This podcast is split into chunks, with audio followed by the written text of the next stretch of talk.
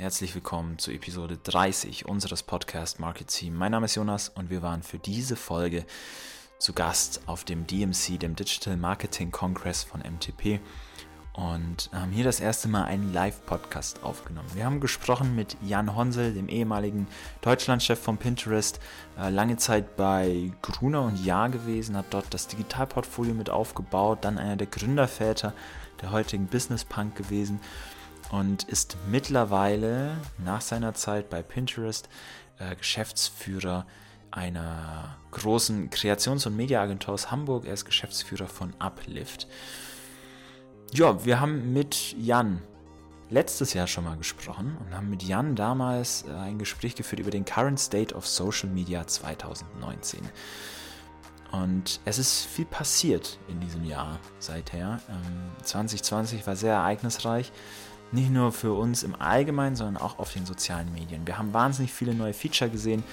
Ähm, wir haben Veränderungen im Nutzerverhalten gesehen. Es hat sich sehr, sehr viel getan.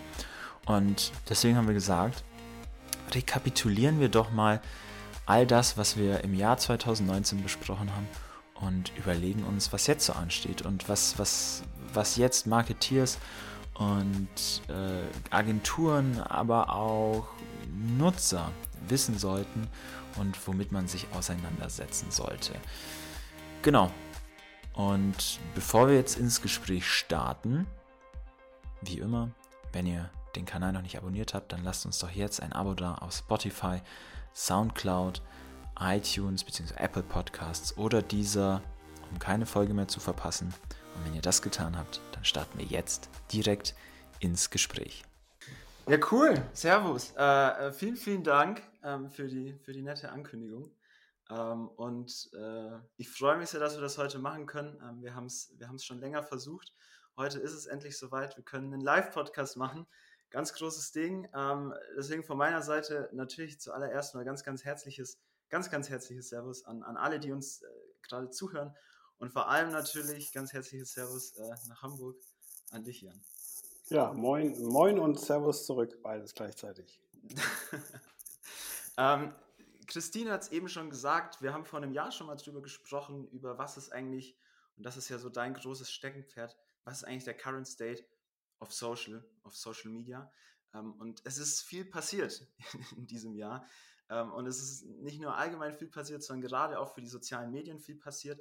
Mm, und deswegen wollen wir heute noch mal ein bisschen rekapitulieren und mal angucken, was gibt es eigentlich Neues und was, was haben wir eigentlich zu erwarten jetzt fürs nächste Jahr ähm, und für die nächste Zeit. Ähm, vielleicht zum Einstieg, ich glaube, dich muss ich gar nicht mehr groß vorstellen, Jan. Ähm, wir haben es in der letzten Folge sehr ausführlich getan. Du warst heute schon mal auf der Bühne.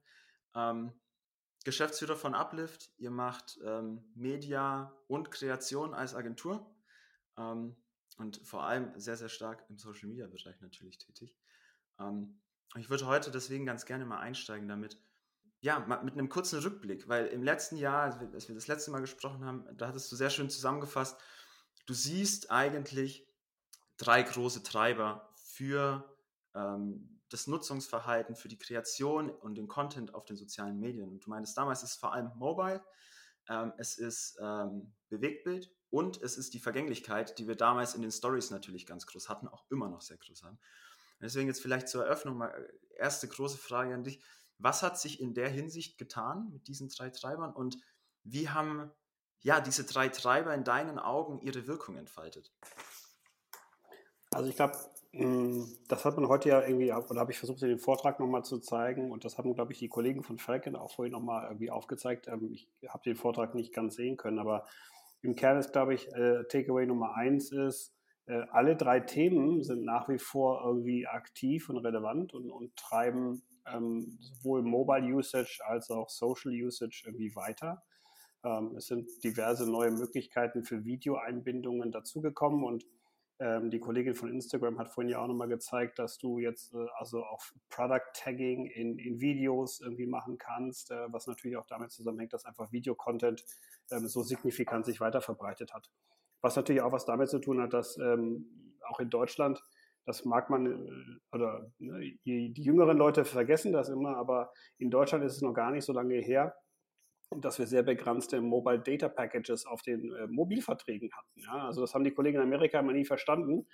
Ähm, während meiner Pinterest-Zeit, die haben sich immer gewundert, warum wir immer so wenig telefonieren oder warum wir ständig irgendwie unser, unser Datenvolumen weg ist. So, und das war so 2014 bis 2016, also so lange ist das noch nicht weg. Ähm, so, und aber getrieben durch diese Tarifveränderungen, äh, 4G und Co., 5G jetzt vor der Tür, ist halt Video äh, on the run einfach quasi das, das Ding der Stunde weiterhin so. Und der vergängliche Content durch die Einführung von Story-Formaten eigentlich jetzt auf jeder Plattform, also ich glaube, es gibt fast nichts mehr, wo, wo, wo das nicht der Fall ist, ähm, gilt auch weiter und treibt weiter. Ja, und ähm, Mobilisierung von egal was treibt, äh, ist auch weitergetrieben. Ja. Also Dinge wie, äh, vor Jahren hieß es mal, im Möbelkauf kann man sich nicht mobile vorstellen also erstmal gar nicht digital, zweitens nicht mobile, ähm, heute total normal.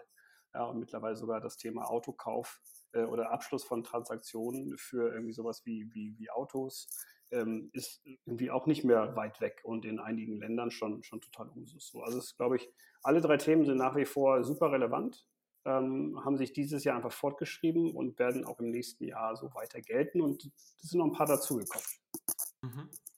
Hast es jetzt gerade schon angesprochen, was uns auch so aufgefallen ist, als wir uns Gedanken gemacht haben, was könnte denn der Current State of Social Media sein, worüber wollen wir denn sprechen, ist, wenn man sich jetzt mal anguckt, äh, verschiedene Plattformen und gerade auch mit diesem Thema der Stories, sehen wir eine featureseitig eigentlich schon eine sehr starke Konvergenz dieser verschiedenen Plattformen.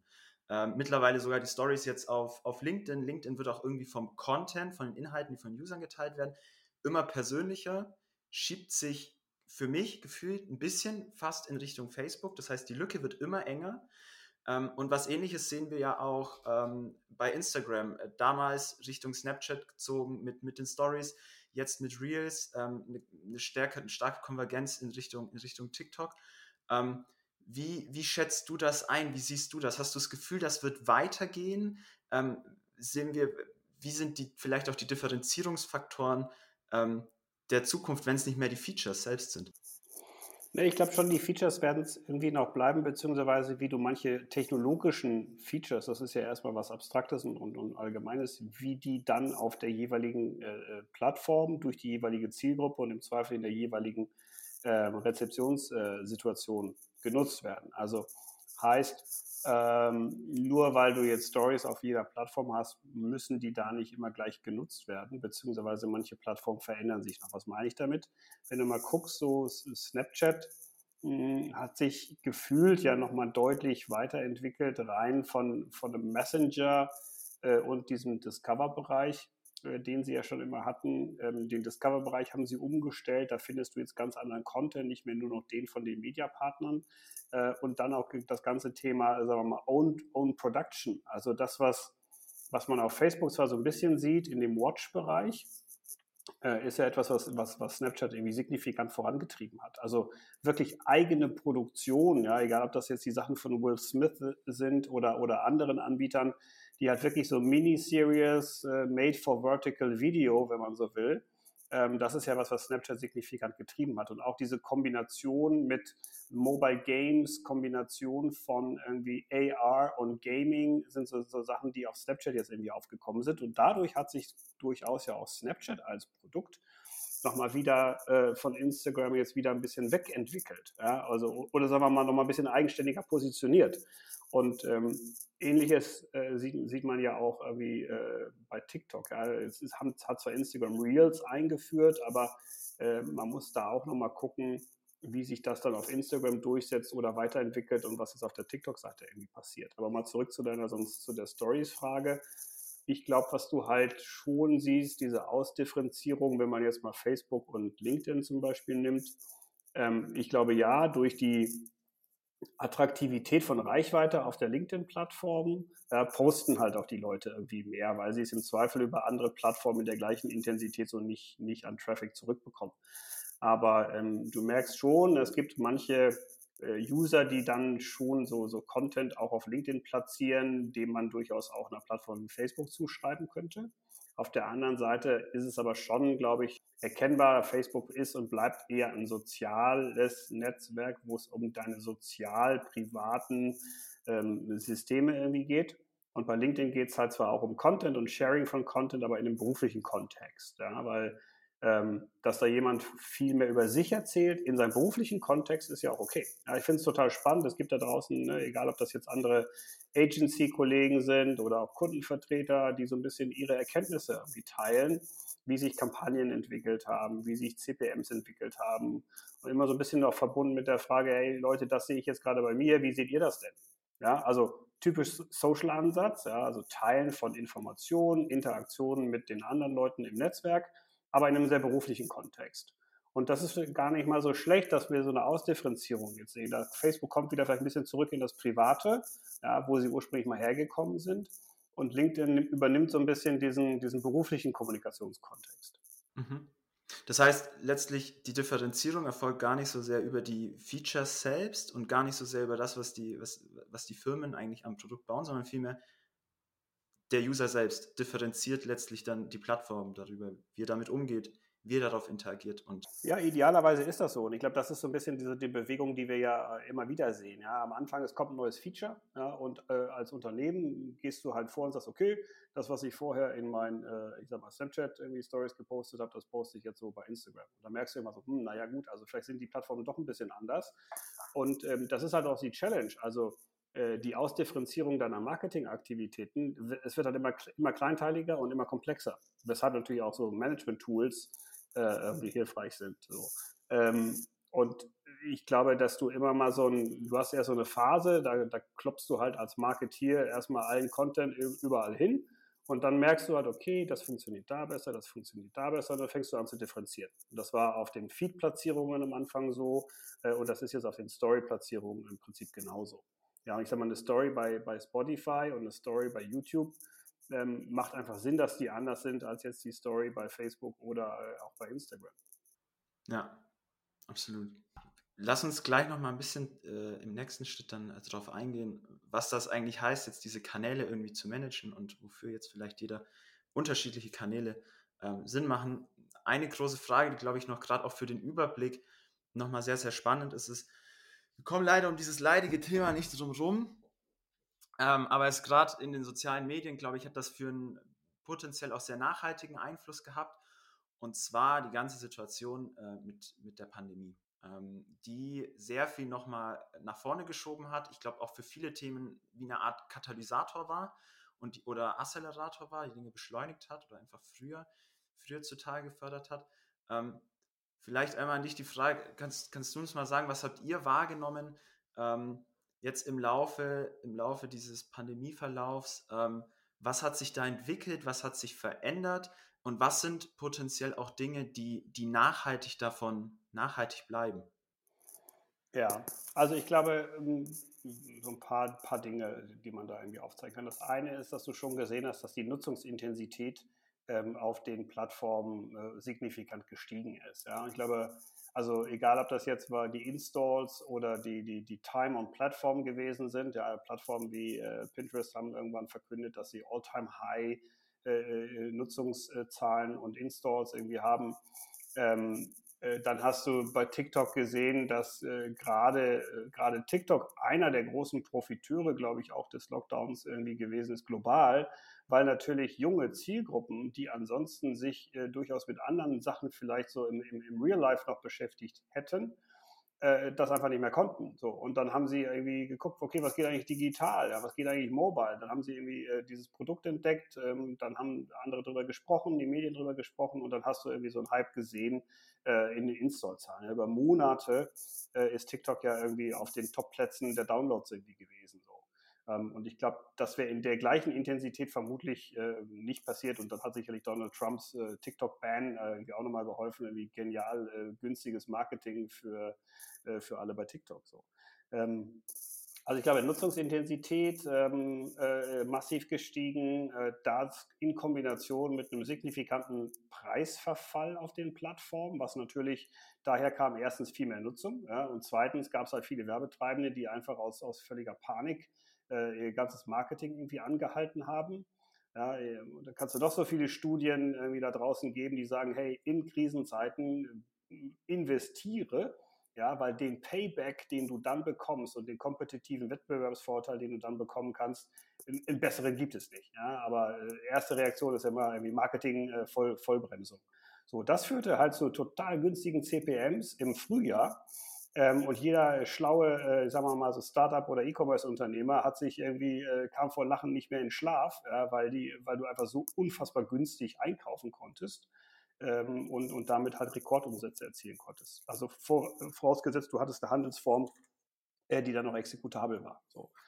Ähm, und ich glaube, das sind auch so die beiden ganz großen Themen äh, und Shift zu E-Commerce ist so, so, sagen wir mal, der zweieinhalbste, die ja auch immer noch andauern. Das habe ich vorhin in der Präsentation auch mal gezeigt, ja, dass dieser, dieser massive Boost äh, der, der E-Commerce und der Digitaltransformation ähm, gibt ja so Studien, die sagen, naja, du hast jetzt eine Entwicklung von drei bis fünf Jahren in sechs Monaten gesehen. Ja, und, und das wird auch anhalten. Und jede Studie, die sich so mit der Frage, naja, äh, wenn jetzt irgendwann dann doch mal der Lockdown vorbei ist, ähm, gehen die Leute dann wieder zurück zum Leben wie vorher oder nicht? So.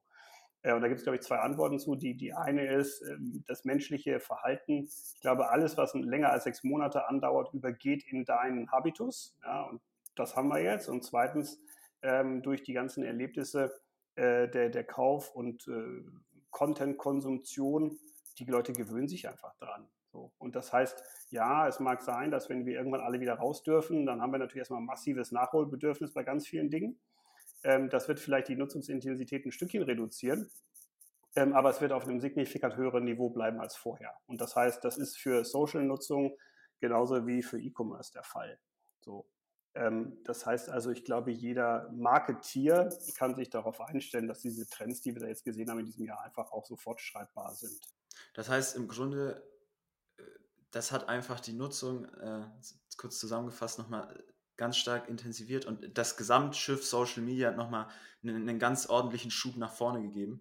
Eine Sache, die ich noch vergessen habe, das hatte ich vorhin auch nochmal gesagt, aber ich glaube, das ist auch nochmal wichtig. Die Plattformen haben natürlich dann auch diese Zeit genutzt, um äh, also im, im Engineering-Bereich nochmal signifikant Sachen weiterzuentwickeln. Ja, eins davon ist also das ganze Thema äh, Entertainment-Content äh, Produktion. Ja, das habe ich vorhin bei, bei Snapchat schon mal angesprochen. Das hat aber Facebook genauso vorangetrieben und das machen, glaube ich, äh, macht auch ein Anbieter wie TikTok gerade, dass sie über Original-Formate irgendwie nachdenken.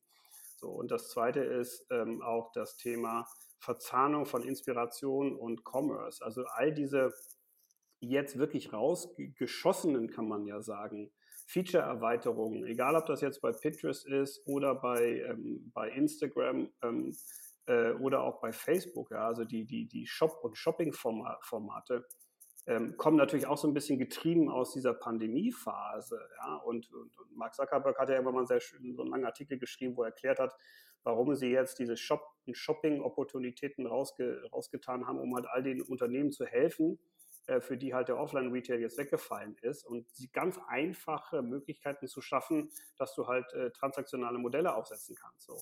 Ähm, und das wird ja auch so bleiben. Also das heißt also, das Zusammenrücken von äh, Wecken von Intent auf einer Plattform und dann direkt die Möglichkeit zu geben, dieses Intent auch umzusetzen, äh, sprich in den Kauf von einer Ware, einer Dienstleistung oder sonst irgendwas, ähm, wird auch nochmal deutlich, glaube ich, dieses, äh, das Marketingfeld bestimmen. Jetzt hast du es eben äh, ganz, ganz stark auch nochmal betont oder schon angesprochen, dieses Thema äh, der E-Commerce hat auch einen ordentlichen Schub bekommen und erhält mehr und mehr Einzug in, ähm, in soziale Medien. Wir haben es jetzt seit kurzem in Deutschland auch diesen Shopping-Button auf Instagram beispielsweise. Das ist, glaube ich, das, was, was, was bei den meisten noch so angekommen ist. Ähm, eine Sache, über die wir im, beim letzten Mal auch schon gesprochen haben, war, dass man eigentlich über, gerade über Instagram mittlerweile, also 2019 schon, fast den gesamten Sales Funnel, Marketing und Sales Funnel abbilden konnte. Von Inspiration ähm, bis hin zu Service auch über, über Messenger. Ähm, und jetzt natürlich die Frage, jetzt wenn wir dort auch noch eine Shopping-Funktion haben, jetzt ist der Funnel ja letztlich komplett. Ähm, und komplett eigentlich über einen Kanal abgebildet. Was, was bedeutet das in deinen Augen jetzt ähm, für, für Unternehmen oder auch für Agenturen? Wie muss man so einen Kanal managen? Was, was ändert sich da jetzt, wenn ich alles über einen Funnel, äh, über einen Kanal abbilden kann? Vielleicht zwei Sachen. Das eine ist, im Kern konntest du das natürlich teilweise vorher schon. Also äh, es machte immer Sinn, eine Social-Media-Kampagne in einem Full-Funnel-System äh, zu denken und zu exekutieren. Ähm, ich glaube, der große Unterschied ist jetzt, dass du ähm, der Click-Out, den du dann hinterher noch hattest und die Verzahnung über das Pixel in deinem Warenkorb oder auf deiner Webseite und die unterschiedlichen Conversion-Stufen, die du dann noch einzeln für Pixel hast, um sie über ein Retargeting irgendwie wieder zu nutzen und und und. Ähm, das kannst du dir jetzt teilweise dann irgendwie sparen, weil es einfach auf einer Plattform stattfinden kann. So. Ich glaube, das ist so der signifikante Veränderungsteil, ähm, weil ansonsten äh, das Voll-Funnel-Denken und Exekutieren gab es vorher im Prinzip auch schon. Ich glaube, es wird jetzt vielleicht nochmal wieder ein bisschen supported, das ist vielleicht so ein bisschen Hintergrund deiner Frage, ähm, weil wenn, wenn du alles auf einer Plattform machen kannst, dann machst du es halt nochmal vielleicht intensiver. Ja? Und dann gehst du als Unternehmen vielleicht nochmal weiter und überlegst dir nochmal sehr intensiv, ja, wie kannst du Branding-Maßnahmen und conversion-orientierte Maßnahmen äh, schlau jetzt über die Plattform irgendwie ausspielen. Und ich glaube, das Zweite, was sich da nochmal deutlich ändern äh, kann und wird, ist das ganze Measurement-Thema. Ja, es hat, da du, glaube ich, Vor- und Nachteile. Also ähm, du förderst natürlich so ein bisschen diese Silo-Problematik, die du, die du heute ja schon hast. Also wie misst du jetzt unterschiedliche Plattformen, wie misst du Cross-Device-Aktivitäten? Wie misst du dann das, was auf der Plattform passiert und das, was auf deiner Website oder in deinem Shop passiert? Ähm, äh, die, jeder, der das irgendwie schon mal machen musste, weiß um die Datenproblematiken von, äh, was sagt mir jetzt das Social Network, wie viel Traffic und Sales ich generiert habe, was sagt mir dann mit Google Analytics, was sagt mir mein eigenes äh, Inhouse-Tracking-System, was sagt mir mein, mein Media Mix Modeling. Also ähm, so für die Data Scientist-Kollegen ist das ja eine ziemliche Pest, ähm, die sie da versuchen müssen, ständig zu serven. Ähm, wenn du alles auf einer Plattform hast, hast du natürlich dieses Problem in der Form so nicht mehr. So. Ähm, und nicht umsonst hat ja Facebook jetzt gerade noch einen CRM-Anbieter gekauft oder ein CRM-Tool gekauft, ähm, um halt irgendwie auch Leuten zu helfen, dann diesen gesamthaften Outreach und, und Marketingprozess noch besser in seine äh, äh Welt irgendwie zu integrieren. So. Ähm, aber ich meine, das kennt jeder, der bei Amazon äh, irgendwie als, als Händler unterwegs ist. Ähm, es ist immer schlau, sich irgendwie noch andere Standbeine offen zu halten. So. Ähm, und das heißt, auch der eigene Webshop und die eigene Website äh, sollte jetzt nicht aufgegeben werden, nur weil du halt alles äh, auf Instagram theoretisch machen kannst. Ja, genauso wenig, äh, wie es äh, schlau wäre, ähm, nicht mehr sich Snapchat oder auch irgendwie Pinterest anzugucken, äh, nur weil du alles irgendwie auf Instagram machen kannst. Ja? Also ich glaube, da muss man als Marketeer sich immer, immer genau angucken, welche Zielgruppen erreiche ich wo, äh, welche äh, Zusatzpotenziale kann ich vielleicht woanders kriegen und wie sehen eigentlich auch die Preise aus. Ja? Also wo kann ich vielleicht Traffic günstig einkaufen, den ich dann irgendwie schlau verpixelt und, und schlau Data gemeint, wenn man so will, auf anderen Plattformen irgendwie weiterschieben kann im, im quasi Kauf- und Entscheidungsprozess. So. Ähm, deshalb ist, glaube ich, so die Antwort ist ja, es ist cool, man kann jetzt noch besser über eine Plattform exekutieren. Ähm, aber das entbindet mich jetzt nicht als Marketeer von der Verantwortung, mich auch mit anderen Plattformen und anderen Prozessen zu beschäftigen. Glaubst du, du hast, du hast es eben schon fast verneint, aber glaubst du, ich meine, wir, wir sehen eigentlich schon, was, was vor zehn Jahren irgendwie vielleicht so ein großes Phänomen war, dass man plötzlich gesehen hat, es gibt jetzt Online-Only-Brands, also Marken, die online entstehen, online wachsen und im Endeffekt auch nur online bleiben. Jetzt wäre meine Frage, glaubst du, wir sehen in den nächsten Jahren vielleicht die ersten Instagram-Only-Brands? Ja, also äh, grundsätzlich kann ich mir das total vorstellen, genauso wie es wahrscheinlich auch äh, Amazon-Only-Brands irgendwie gibt und Companies, ja. Und die ein About You und Zalando waren irgendwie auch nur mal äh, online-only und jetzt mittlerweile haben sie Retail-Spaces. Ähm, und ich glaube, ähm, der Vorteil ist, dass du die Skalierung durchaus also erstens managebar und zweitens vielleicht auch von der Geschwindigkeit her schneller hinkriegen kannst heute, wenn du jetzt äh, zum Start dich vielleicht auf eine Sache konzentrierst und dann einfach schnell versuchst, äh, da irgendwie zu wachsen. So. Und dann kommst du aber immer irgendwann an den Punkt, wo das weitere Wachstum auf der, auf der Plattform, wo du aktiv bist, wahrscheinlich bedingt ist. So. Und dann kommt eigentlich so der nächste Schritt. Also andere Plattformen erschließen, ähm, und oder auch andere, sagen wir mal, ja, Marketingformate und, und Transaktionsmodelle irgendwie zu suchen. Ja. Deshalb gibt es dann halt irgendwann die Offline-Brand, äh, die Online-Brands, die dann in die Offline-Welt irgendwie gehen, um, um nochmal andere Zielgruppen abzugreifen oder die Marke anders zu inszenieren.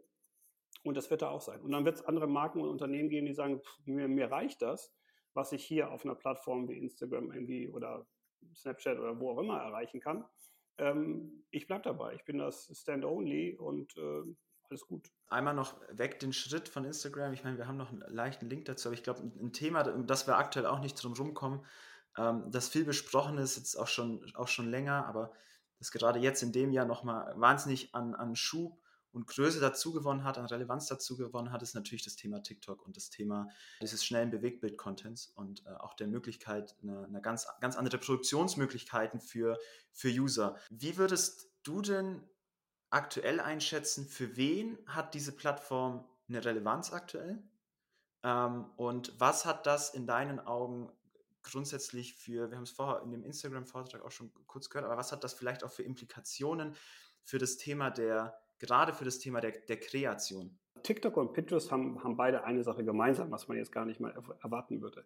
Beide funktionieren ja nach einer, sagen wir mal, Front-Feed-Logik, wenn man so möchte, die aus einem Machine Learning-Prozess heraus dir Content surfaced. So. Und das ist halt ein signifikanter Unterschied ja zu, wie manche andere der Plattformen hauptsächlich funktioniert haben.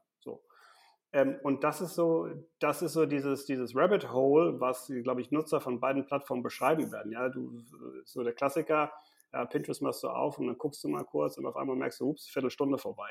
Und das Gleiche passiert ja bei TikTok auch ganz schnell, ja, weil du halt einfach schlau oder in Anführungszeichen schlau vom, vom System ausgespielten Content bekommst und du swipes immer mal weiter, guckst immer mal weiter, ja, was natürlich ein geniales äh, System irgendwie ist. So, gerade auch, dass du relativ zu Anfang schon ähm, sch schnell viel, viel Inhalt geboten bekommst. So. Bei TikTok ist es halt Bewegtbild und bei Pinterest war es halt lange Static und ist halt jetzt eine Kombination aus beiden. Ähm, äh, wenn du nach der Relevanz der Plattform fragst, naja, hm, also auch so ältere Menschen wie ich äh, finden auf, äh, auf TikTok immer wieder lustige Sachen und äh, gibt so einen Typen, der erzählt immer, der sitzt immer im Auto und erzählt Witze. Also das ist grandios. Manche von denen sind zwar irgendwie untere Schublade, aber irgendwie, ich habe noch, noch nie äh, so viele Witze in letzter Zeit wieder gehört, wie seitdem ich den Typen auf TikTok irgendwie gefunden habe. Oder besser gesagt, der mich wahrscheinlich, weil der Algorithmus mir das ausgespielt hat. Ähm, und so funktioniert das natürlich äh, auch für andere Menschen irgendwie genauso. Ja? Also ich glaube, du hast schon so eine, so eine, so eine Erstbarriere, weil das wieder ein, eine Plattform ist, an die man sich erstmal gewöhnen muss. Ja, das gleiche Problem hatte Snapchat am Anfang ja irgendwie auch und Pinterest übrigens auch äh, in Deutschland am Anfang. Ähm, dass erstmal die Leute sich an, an Design und UX und UI irgendwie gewöhnen mussten. Aber per se gibt es eigentlich keinen Grund, warum es nicht auch eine Plattform von der Mechanik her sein sollte, die auch für irgendwie gesamte Zielgruppe von ganz jung bis ganz alt funktionieren könnte. So. Äh, und damit ist es dann halt auch fürs Marketing wieder relevant. Ich glaube, dass du momentan oder ich sag mal eher so vor drei Monaten hattest du so einen massiven TikTok-Hype. Der war jetzt noch nicht unbedingt aus Marketingperspektive so gerechtfertigt, dass du gesagt hast, ey, ich schmeiß jetzt alle Kohle äh, da drauf und produziere jetzt nur noch TikToks den ganzen Tag. Mittlerweile sieht das schon wieder ein bisschen anders aus. Ja. Also das eine Beispiel, was ich vorhin gezeigt habe von, von Cosmos Direct, ähm, zeigt ja, ja dass äh, ein Anbieter von Versicherungen, also Reichweite, ne, man, keine Aussage wie viele Transaktionen daraus kommen, aber äh, unfassbar schnell, unfassbar viel Reichweite auf so einem, auf so einem, auf so einem System generieren kann und ein Produkt wie Versicherungen, ja, je nachdem, welche das jetzt sind, äh, sind halt auch für die breite Masse irgendwie interessant. Glaube, deshalb ist es schon eine Plattform, wo man äh, als Marketeer hingucken sollte und einfach mal so erste Test-and-Learn-Szenarien versuchen. Das heißt, in deinen Augen vor allem, wenn man sagt, okay, wir wollen, es ist erstmal aktuell primär, primär noch ein Reichweitenthema und geeignet erstmal für Reichweiten, wenn ich das jetzt richtig verstanden habe? Ja, ähm, ich glaube, es kommt halt, es kommt halt drauf an. Also es, es gibt ja auch ähm, diverse, also einzige, einige Case Studies, die auch zeigen, dass du relativ günstig ähm, Conversions auf TikTok generieren kannst. So. Es ist halt die Frage, ne, also was für ein Produkt hast du oder was für eine Dienstleistung hast du und was ist die Core-Zielgruppe, die heute auf der Plattform aktiv ist. So, und die Core-Zielgruppe ist sicherlich tendenziell eher jünger.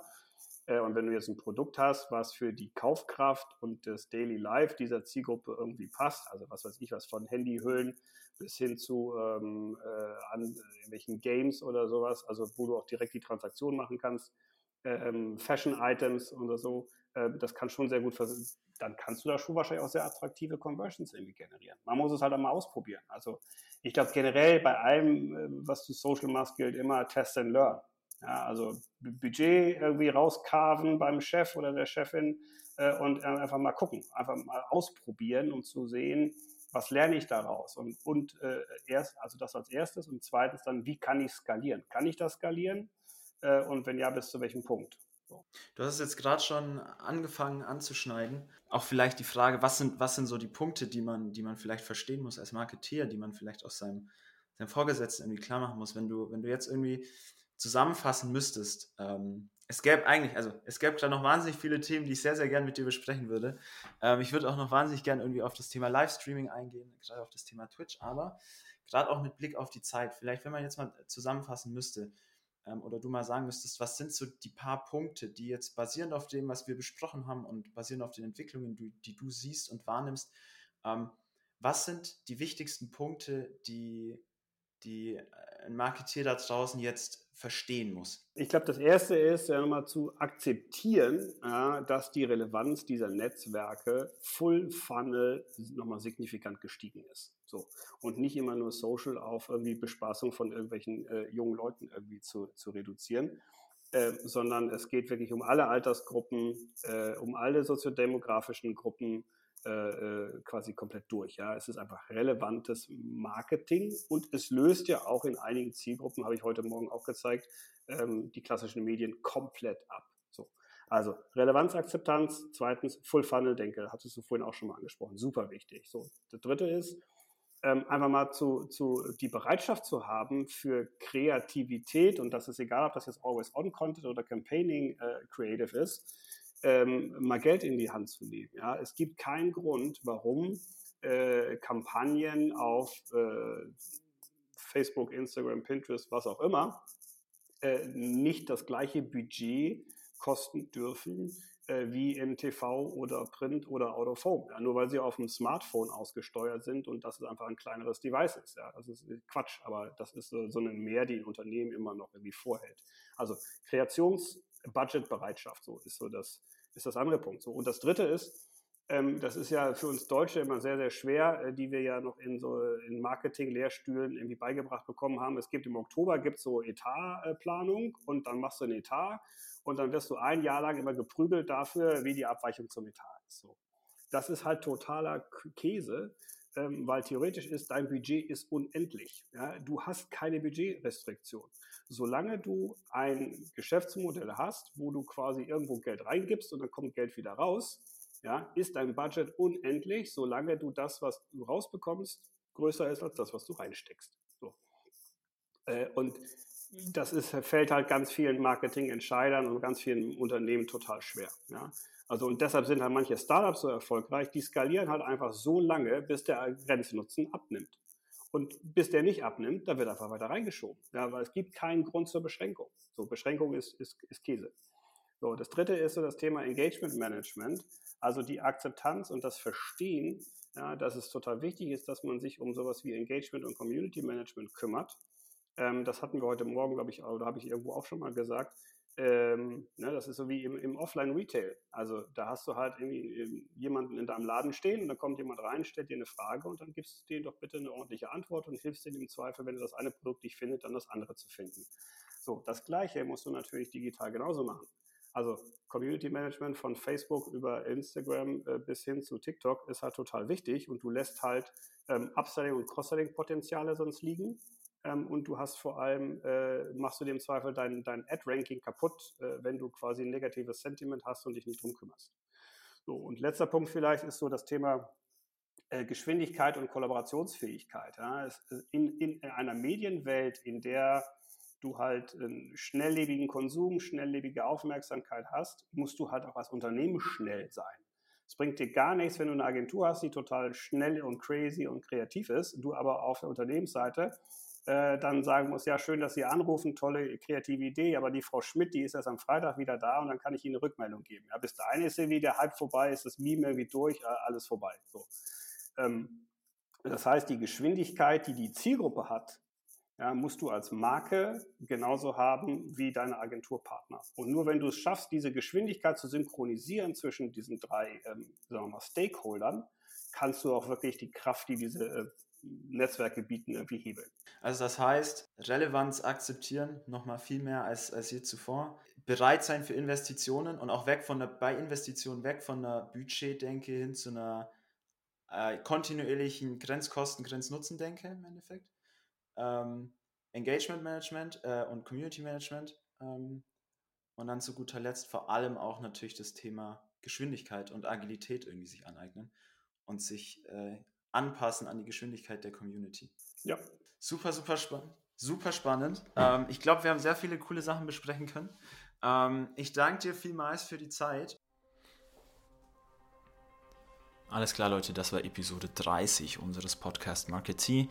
Ähm, wir hoffen wie immer, es war was Spannendes für euch dabei und äh, ihr konntet was für euch mitnehmen. Ich persönlich gehe nochmal mit einem viel besseren Verständnis raus aus diesem Gespräch. Was gilt es eigentlich die nächsten Monate und auch das nächste Jahr auf den sozialen Medien zu beachten ähm, und mit einem ganz anderen Verständnis dieses, der aktuellen Entwicklungen, des aktuellen Kosmos. Ähm, ich hoffe, für euch war ähnlich Spannendes dabei. Mm, Genau, falls ihr es immer noch nicht getan habt, lasst uns ein Abo da auf Soundcloud, Spotify, Apple Podcasts und oder dieser äh, der Podcast-Plattform eurer Wahl. Wir freuen uns sehr auch über jede Bewertung. Schreibt uns eine kurze Rezession. Ähm, das hilft uns sehr weiter und wir würden uns sehr freuen. Ansonsten bei Feedback, Anregungen, Ideen zu Gespräch für Gesprächspartner oder eigenem Interesse Gesprächspartner zu sein oder auch einfach Partner des Podcasts zu werden, schreibt uns eine Mail an podcast.mtp.org. Ansonsten hören wir uns beim nächsten Mal wieder. Bis dahin, ciao.